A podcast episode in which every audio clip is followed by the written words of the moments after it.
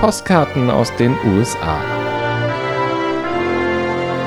Einblicke in ein besonderes Land. Hallo Düsseldorf. Was dem Christ das Weihnachtsfest ist, ist dem Kapitalist der Black Friday.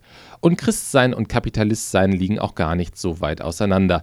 Der Black Friday ist nämlich der Tag, an dem die Geschäfte die Weihnachtssaison einläuten. Mit heftigen Rabattaktionen. Donnerstag ist Thanksgiving, da wird Truthahn gegessen und am sehr frühen Freitagmorgen wird sich dann vor die Geschäfte gestellt, damit man als erstes reinkommt. So war es viele Jahre.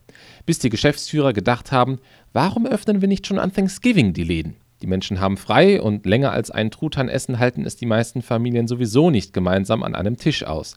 Das erklärt dann auch die Schlangen von Menschen, die ich letzten Donnerstag direkt vor dem Einkaufszentrum in meiner Nachbarschaft gesehen habe und die es vor allem auf eins abgesehen hatten: Technik. Well, I'm hoping to buy a PlayStation. Getting an Xbox One. Um, we're looking at some electronics, we're looking at a karaoke machine, and then we're just going to go shopping. We just like the thrill. Diese Begeisterung teilt auch ein anderer Mann in der Schlange, als ich ihn nach seinen Objekten der Begierde frage. Everything. Go shopping.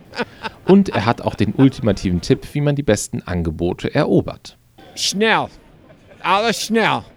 Gegen diesen Übermut gibt es aber Vorkehrungen. Als sich nach über einer Stunde Warterei die Türen öffnen, gibt es kein Gedränge, wie ich es im Vorfeld in unzähligen Videos gesehen hatte. Stattdessen werden immer Gruppen von 20 Leuten ins Kaufhaus gelassen. Hier gibt es alles, von Lebensmitteln über Klamotten bis hin zu Smartphones oder eben Spielekonsolen.